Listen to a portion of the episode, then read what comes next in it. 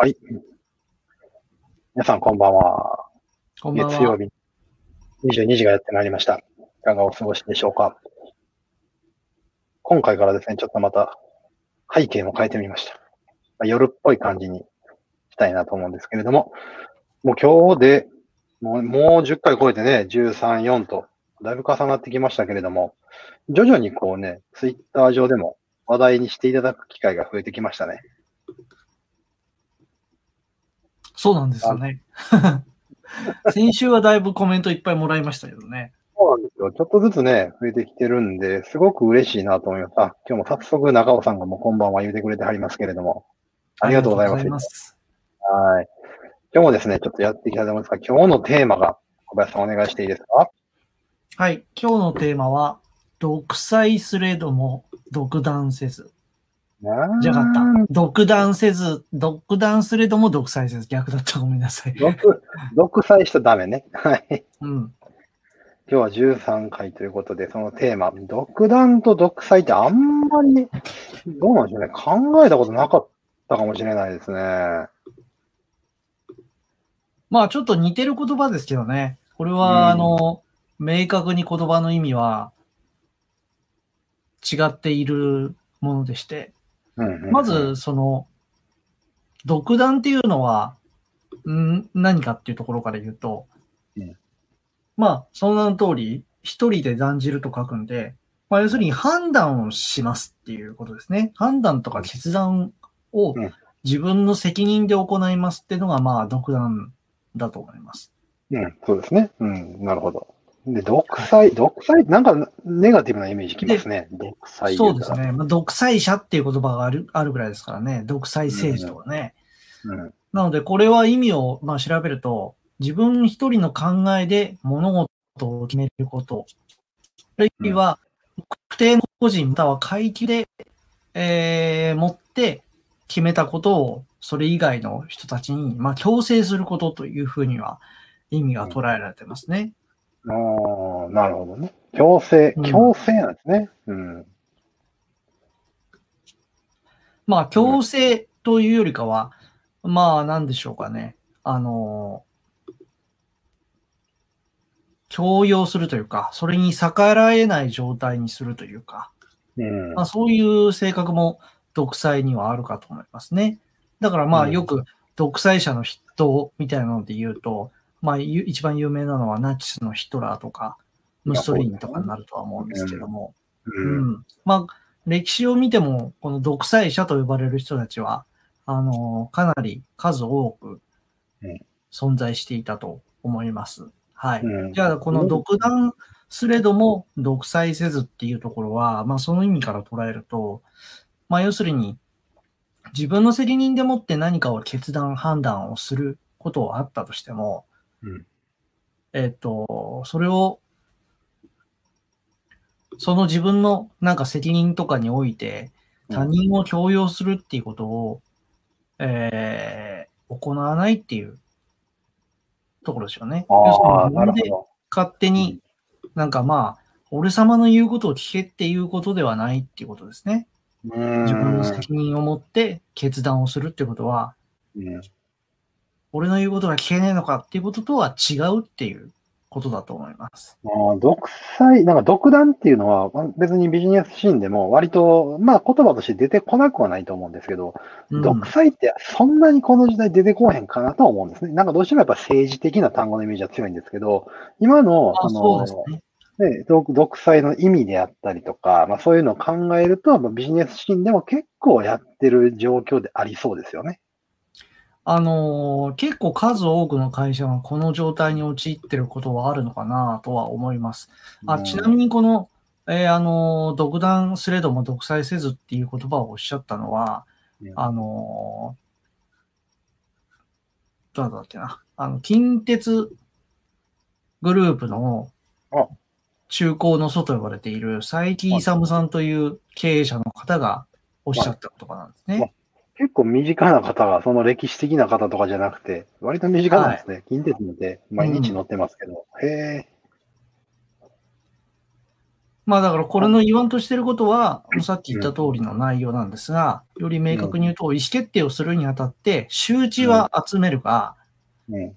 人の話だとか情報はたくさん集めるが、決めるのはあくまで自分であって、その点でおいては私はワンマン経営ですっていう風な意味で喋ったらしいんですよ。うんああ、はい、はい、はい多分ワンマン経営者っていうのは、い。うん。その、どちらかというと独裁経営者的な意味合いで使われる場面が多いかと思うんですが、うんこの佐伯勇さんに言っては、それ、私の場合のワンマン経営は、うん判断をするのは私ですと。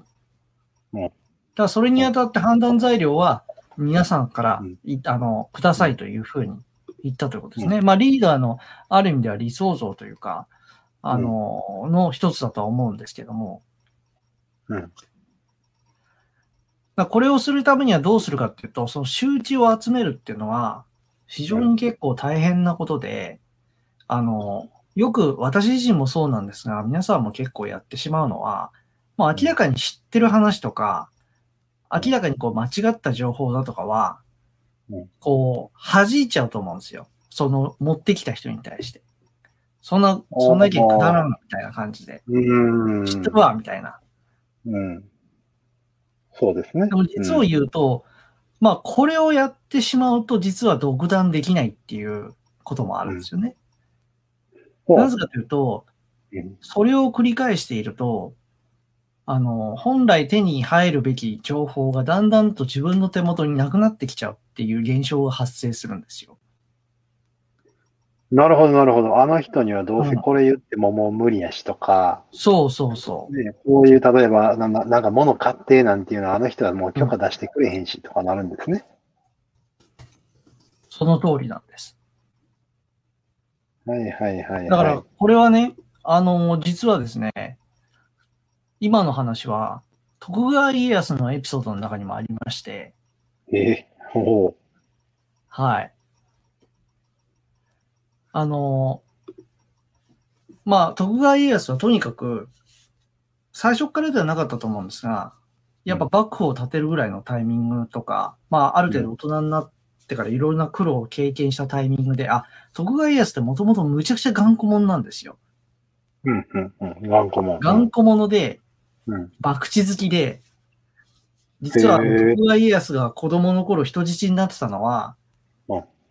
あの、あの、松平家が、その、博打によく失敗していて、その影響で人質に取らされ、取らされたっていうエピソードがありまして、そうなんですか。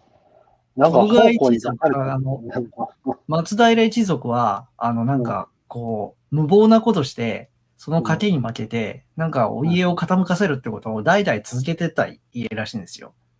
へえ。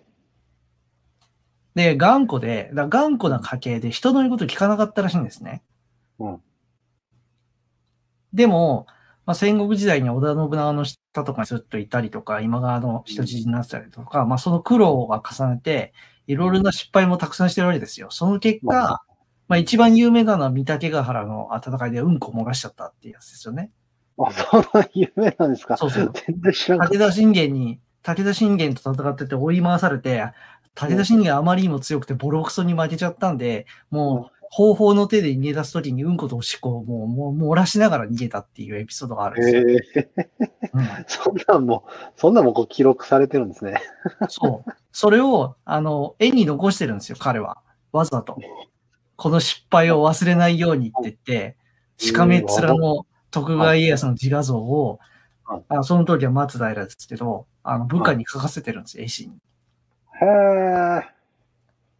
え。そういう経験もあって、徐々に徐々にその、まあ、マネジメント能力を高めていったわけなんですが、まあ、そのうちの一つが、その人の話をよく聞くっていうことだったらしいんですよね。おーなるほど。はい。うん。でどんなにくだらん進言でも、彼は結構ちゃんと耳を傾けて、はいなるほど、よくやってくれたみたいな感じで、ちゃんと聞いてたんで、側近だとかが、あの、あいつの話めっちゃくだらないんだけど、それ真面目に聞いててどうすんすかみたいなこと言ったら、お前なとうん。ああいうものを弾いてたら、本来有効、有効なあの話も持ってこれなくなっちゃうんだよって。だから、くだらない話こそちゃんと聞くべきなんだって話をしたっていうエピソードなんですね。すごい、なんかもう上司にしたい人みたいな感じじゃないですか。そうそうそう。だこれが、だから最初の頃の多分徳川家康は独裁型だったんですよ。自分頑固で人の話聞かなくってやってたんだけども、それがだんだんこう独断がね、はい。なるほどね。まあ確かにね、独裁者って人の話聞くイメージないじゃないですか。ないないないない。全くない。あんまり全部なんかやってそう。うん。そう。でも結局ね、人間が一人で考えられることなんて、大したことないんですよ。集められる情報も。まあ今はね、インターネットっていうものがありますから、まうんあある程度昔の人よりかはいろいろな情報を集められますけど、それでも、あの、結構僕は危惧してたりするのは、例えばツイッターにしろ何にしろ、SNS ってブロック機能とかあるじゃないですか。あるあるある。うん。で、ブロック機能じゃなくても、あこの人の考え方好きだなっていうものの人、フォローをどんどんしていくと、まるで自分のこの世界が自分の意見を全て肯定してくれてるかのような世界に感じられることがあるわけですよ。あるあるあるある。はあ、だそうなってくると、どんどん世の中から乖離していくはずなんですね。確かにそうですね。うん。うん。だ独裁者って、そういう感じで作り上げられていくんですよ。徳川家康は逆のパターンでしたけど、普通の独裁者って、ほとんど歴史上の独裁者って、どういう体制から出てきてるかっていうと、必ず民主的な体制から必ず出現するんですよ。へえ。あ、そうなんですね。うん。ヒトラーだって突然独裁者だったわけじゃないですからね。あの人ちゃんと選挙運動で勝ってきてるわけだから。へえ。まあまあまあ、でも確かに誰しもはそりゃそうですよ。総意のもとに彼はうん。誕生しているので、うん。ナポレオンとかもそうですし、うん。結構歴史上の特にヨーロッパ系の独裁者とかは、うんまあほとんど民主的な手続きの上で選ばれるんですよ。へえ。まあ確かにそりゃそうですね。そこら辺の街角でね、ワイワイ言うてるだけやったら、当然トップには立てへんわけですから。うん。うん。何よりも、支持されている人が独裁者になり得るっていうのは、これ歴史が証明していて、でこれはね、あの、もうすでに2400年前にギリシャの哲学者、い超有名なあのアリストテレスがすでに指摘してることなんですよね。おお。へうんえ、そんな歴史が。アリストテレスは、あの、その当時の支配体制みたいなのを、まあ、いくつかの分類をしてるんですけど、その中で、独裁と彼が分類したのは、王政と選手制なんですよ。王政と王様の制度ですね。王政ですね。とうん、ああ、選手制。あ選手っあていうのは、あのーちょっと小難しい字ですね。はい。選手政治とかっていう。選手、君主の名前を選称するとかそういうやつ。うんうんうん。うん。えっと、英語だとタイラントって意味ですね。おー選手。はい。これって、あの、大体その、選手っていうのは、本来、なるべき人でない、応答はいの筋とかそういう、あのー血統とかではなくて、王のあれじゃないんだけども、なんか王様を倒して、王になるみたいなはい。感じをしたんですが、大体こういうその、選手になる人ってどういう人かっていうと、民衆の支持を受けて、王政をぶち倒しに行く人なんですよ。うんうんうんだから民主から生まれるんですね。うん。うーん。うん。ほう。よいしょされて。よいしょというかね。うん。で最初は国民のためにっていうふうに頑張っている人も大勢いるんですが、うん途中からだんだんだんだんおかしくなってくるんですよね。うん。なんかこう、はい自はい分。がどれだけ国民のことを考えて行動してるかっていうところに、すごく視野狭くなってくんで、だんだん自分の意見に反対するものとかを排除し始めるんですよ。必ず。うんうんうんうん。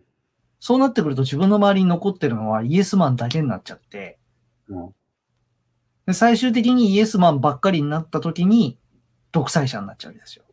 それって別にい現代のいわゆる企業、企業内でも全然ある話ですよね。あります、はいあります。で、現場にね、現場で一緒にやってた、あの、小林さんはすごくいい人やったのに、幹部になってからあの人は小林さんは変わった、みたいなね。全然よく聞く話ですよね。そうそう。んあるある。うん。これはまあなんかあの、中小企業とかでも結構あるし、大きな企業とかでもあると思うんですよ。うん。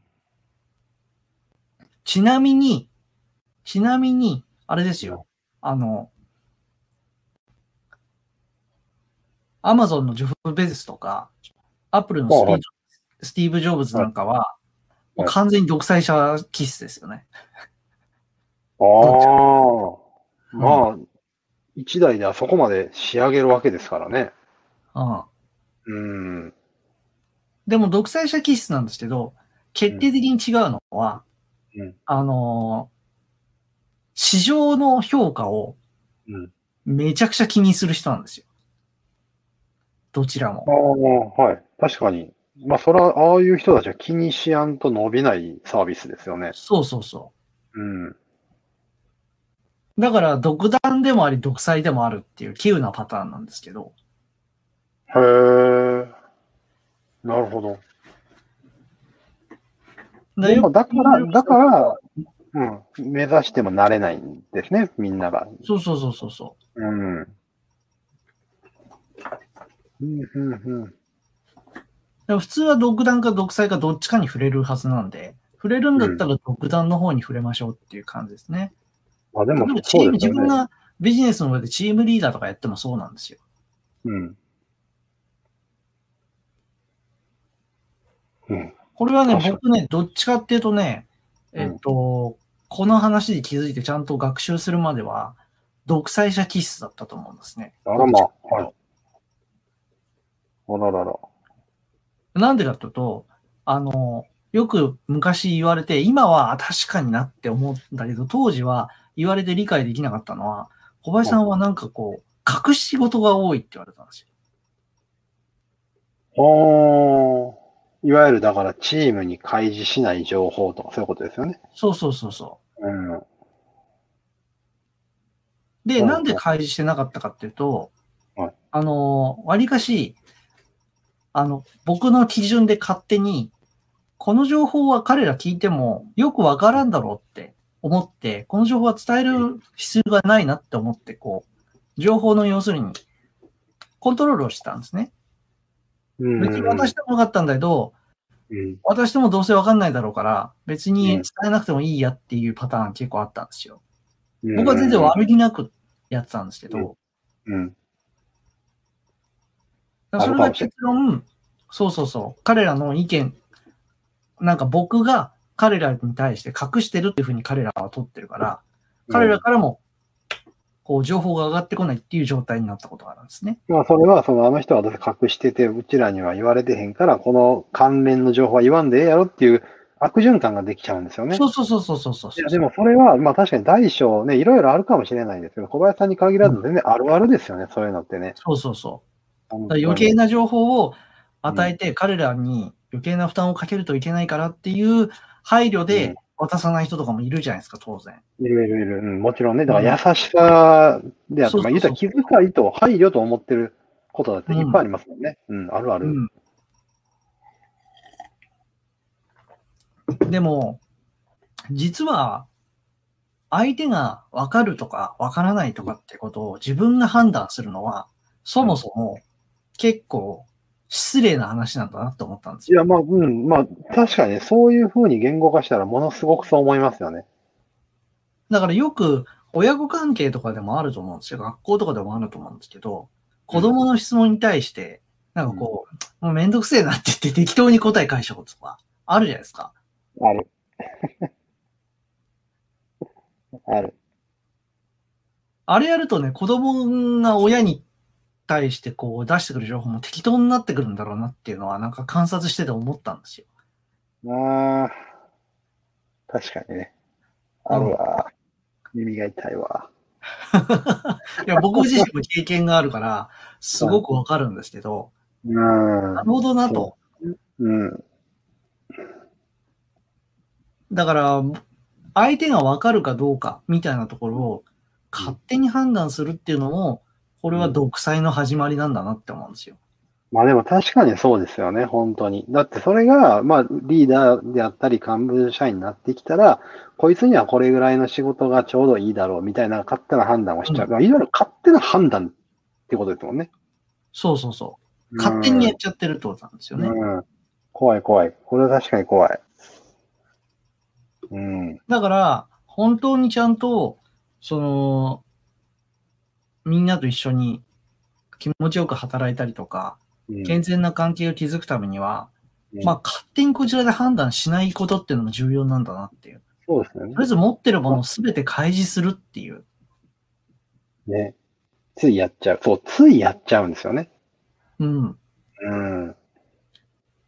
無意識の時もあるし、意識的な時もあるかもしれないんですよ。まあ、大概ね、これやるときはそんなに悪気があってやってる人って最初はいないはずなんですよ。うん。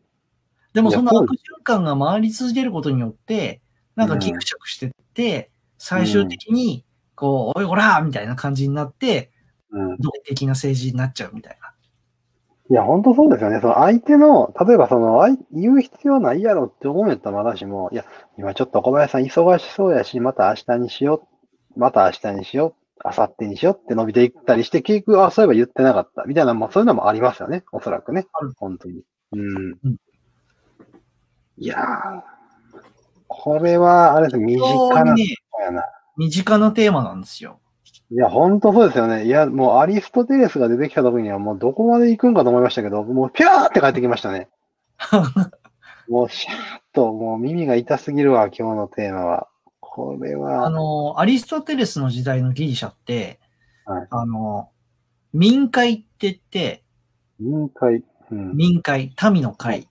はいって言って、あの、街の中でその、選選挙じゃなくって、あの時はギリシャの、古代ギリシャ、2400年前のギ古代ギリシャは、あの、街の人が誰でも、あ、奴隷制、奴隷制があったんですけど、奴隷じゃない、あの、一般民衆が持ち回りでうん。合議制の会議やって、うん。街の方針とかを決めてるっていう時代だったんですよ。あの時代のギリシャは、あの、特定の大きな国家がこの土地にドーンっていう感じじゃなくて、町単位で政治やってたんですね。うん。ポリスって呼ばれてる単位でやっていて、うんそのうちの一つが、まあ、アテナ、アテナイとか、アテナイとか、スパルタとかっていろんな国があるんですけど、うんまあ、その中の都市国家の一つにアリストテレスはいて、そこの合議制の会議は、うん。あの別に政治のプロでも何でもない一般民衆、うん。鍛冶屋さんとか、野菜売ってる人とか、うん。商人とか、うん。農家とか、うん。あと、あの、兵士だとか、そういうのを問わず、あの、順番で任期が 2, 2年か3年ぐらいの合議制で民会っていうのをやってや、あの、会議とかしたんですよ。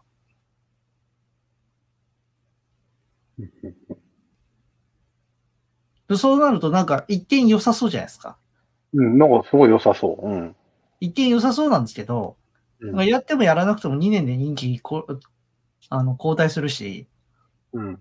順番回ってくるし、みたいな感じだったから、割とね、あの、で、それで大勢いたんですって。まあ、大勢ね。はい、大勢。5人に1人ぐらいは民会の議員みたいな感じの状態だったみたいで、うん。そうなるとすごい人数が多いから話まとまんないわけですよ。話まとまんないとどうなどうなるかっていうと、今の日本の国会と同じように、なんかどうでもいい結論にこう、決議がは、一番、一番こう、万人に、はいあの、万人の、要するに最適解みたいな感じになっちゃうから。ああ、なるほどね。これから、実なるほどね。なるほどね。なるほど。これからの、あの、これこれの重要性を確認しました。みたいな感じの。そうそうそうそう。なんかなんだ、何も決断やられない会議みたいなのが出来上がっちゃった時期とかはいあったらしくて、そういうのをアリストテレスとか結構批判してたらしいんですが、はい。でそうなってへくると、そういう会議が行われていくと、今の日本と同じですよ。会議が行われていくと、どういうことになるかっていうと、最終的に力を持った人間が、おーって声を上げると、その合議制とかに業を煮やしていた民衆がそっちに流れていくんですよ。ああ、なるほどね。うんうんうんうん。ありそう。うん。そうなると、民衆の支持を得たその英雄はやりたい放題になるわけですよ。まあ確かにそうですよね。みんなこっち見てますもんね。そね。だってこう言ったらみんなも、こう手挙げて、手挙げてってなるわけですもんね。う、そう。右、右に習いですよ。完全に。だ先日もツイッターでこんなあのエピソードが流れてきたんですけど、あの、今のこのコロナのうん。状況、まあうん、人数が収まらずに悪化してるという感じになってるじゃないですか。うん。これで、要するに、えっと、日本がなんでロックダウンとかできないかっていうと、日本って憲法の中に最上位に個人の人権ってものが最上位に位置されてるんですよね。うん。で、憲法って法律の中で最上位のものになるんで、うん。あの、あるありとあらゆる法律作っても、その個人の親権、あの、権利を侵害できないっていう、うん。割と世界でも珍しい、とんでもない法律あ、とんでもない憲法の序文なんですけど、えー、あ、あの、いわゆるね、小学生の時にやった基本的人、人権みたいな。人権の尊重をうん最初に掲げて、誰もコントロールできない、国ですらもそこを侵害できないって言ってるのは日本ぐらいしかなくて、これすごいことなんですけど。あ、そうなんですね。へえ。であるから、その行動制限だとかも法律でできない、要請しかできないんですよ。ああ、なるほど。そういう意見があることを前提にして、うんあの、どこかのんマスメディア、どこだったかな？朝日新聞かなんかだと思うんですよ。読売だったかな？忘れたんですけど、うんまあ、調査しましたと。このコロナで個人の行動を制限すべきかどうか、法律とかで強制的にでもうん、するかどうかっつったら、アンケートに答えた70%の人がやるべきだったんですよ。はい。要するにこういう緊急事態宣言、緊急事態の時には、うん国がその憲法よりもさらに上位の概念とか使って個人の行動を制限すべきだ。で、罰則をつけるべきだって答えたらしいんですね。7割の人が。うん。これを真に受けた政治家が、その法律を適用させたら、多分独裁国家が始まるんですよ。ってことですよね。だってそのコロナだけじゃなくて、まあ、今後も似たようなことが出てきたら、前例ができちゃうってことですもんね。そうそうそうそう。うん。これどういうことを表してるかっていうと、民衆に決断させちゃダメなんですよ。へえ、すごい話やな。なるほど。独裁者が生まれるプロセスをそのまま辿ることになるんですよ。ああ、だから国民投票みたいなのがそんなないんですね。うん。で、あとはまあ、うん日本の場合はと特にそうですけど、他のヨーロッパ諸国と違って、圧倒的に共同体意識の強い村社会なので、うん。誰か一人が独裁的にするっつっても、うんあの、それを防ごうとするカウンターカルチャーが必ずあるんで、だから日本って独裁者が生まれたことないんですよ。それはすごいことですよね。うん。まあ、それがうん悪い部分もあるし、いい部分でもあるんですけど、うん。だそういうことを意識して、ちゃんといろいろな物事を考えないと、大変なことになるんですよね。へえ。いや、まあでも確かにね。身近にある話の延長が、まあ言ったら政治なだけであって、そうそう政治というか政治家なだけであって。でなんかみんへなこう政治の話だとか社会の話、会社の話、経営の話とかってすごい遠い話だと思ってるんですけど、遠かろうが近かろうが、遠かろうが近かろうが、自分の生活の必ず、うんえっと、延長線上に必ずあるもんなんで、えうん。すごい、今日はそのイメージがすごくつきました。うん。うん。へだからこれは前の回とかでその、ね、あの、あ、なんだ、なんかさね。開示したら下で長い、要点だけと言われて心折られることもって、そうありますよね。そうそうそうそう。だから、伝え方っていうのも本当に重要なわけですよ。うん。うん。そうですよね。で逆に言うと、伝え方でコントロールできるってこともできるわけですよ。コントロールしようと思えば。相手の反応を。うん。うですよね。よく言えばプレゼンテクニックではあるんですけど、うん。あの悪くすればマインドコントロールにつながる技だったりするので、これは。相手の心理心象を言い方一つで誘導できるので、うん。ああ、まあ、まあ、確かになるほどね。まあ、それ、うん。なんかイメージはすごいつきますよ。なんかこれまでの話とすごくつながってくる部分が多いですね。だからさっき、あの、独裁者って言えばヒトラーだって話をしたと思うんですけど、ヒトラーの演説って、あの、動画で残ってて、あの、NHK の映像の世紀とかでも見れるんですけど、まあ、見る機会があったらぜひ見ていただきたいんですが、民衆に話をするときのヒトラーのやり方って、ものすごくプレゼン技術高いんですよ。はい。民衆に分かりやすい言葉で力強く自信満々に伝えてるんで、はめちゃくちゃ勉強になりますよ。あ、へえ。で、ナチス・ドイツが使った、あの、民衆に、を先先導するためのうん、そのピラマキだとかのああいうものの手法って、未だに広告の手法として使われてるもんなんで。へえ、すごい。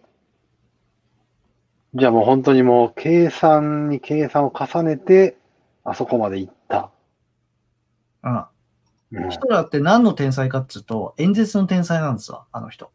はあはあはあんそれ以外の才能は何にもないんです、あの人。あ。あ、そうなんですか。戦闘センスもないし、戦略眼もないし、はい。武力が強いわけでもないし、士気が強いわけでもないし、はい。性格は破綻してるし、言ってること尻滅裂だし、ではい絵が好きだっつうけど絵下手くそだし、コンプレックスの塊だし、何にもいいことないんですけど、とにかく喋らせるとめちゃくちゃうまいんですよ。それだけであの人独裁者になったんで。うん。で、まさにまあ出過ぎた恋が打たれへんかったんですね。うん。はあ、すごいな。うんうんありとあらゆる幸運に、あのー紛れて、うん。あの人はうん時代が生んだ独裁者なんで、はあ、時代が生んだ。なるほど、そういうことね。はいはいはい、はい。うんはあ、でもそれが、だから今も、平常な状態であれば、うん。平常な状態であれば、なんか、ただの使えないおっさんで一生終わってたはずなんですよ。ということですよね。でも、だからそれって単に、あの時代で、あの国で、あの状況で出てきただけやから、今のち、例えばちっちゃい会社でも出てくる可能性が、いやもうもしくはすでに出ている可能性が大いにあるということですよね。まあ、たくさんいると思いますよ。ね、そうですよね。っていうのと、まあ、まあ、なんていうのか、変な勇気といいますか、例えば、プレゼンだけは、喋りだけは上手い人っていうのが、この視聴者でいるならば、その人は、まあ、何らかの組織であのようになれる可能性が大いに秘めてしまってるってことですよね。る。うん。うん。いや、いやそう思うと、明日は我が身と言いますか、もうね、人の振り見て我が振り直せと言いますか。そうそうそう。うん。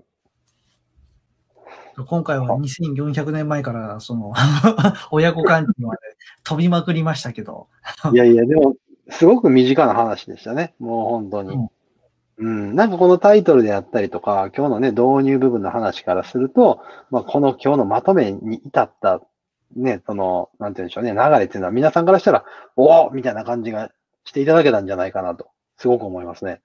いや、まあ、だから1対1のね、関係、人間関係においてうん、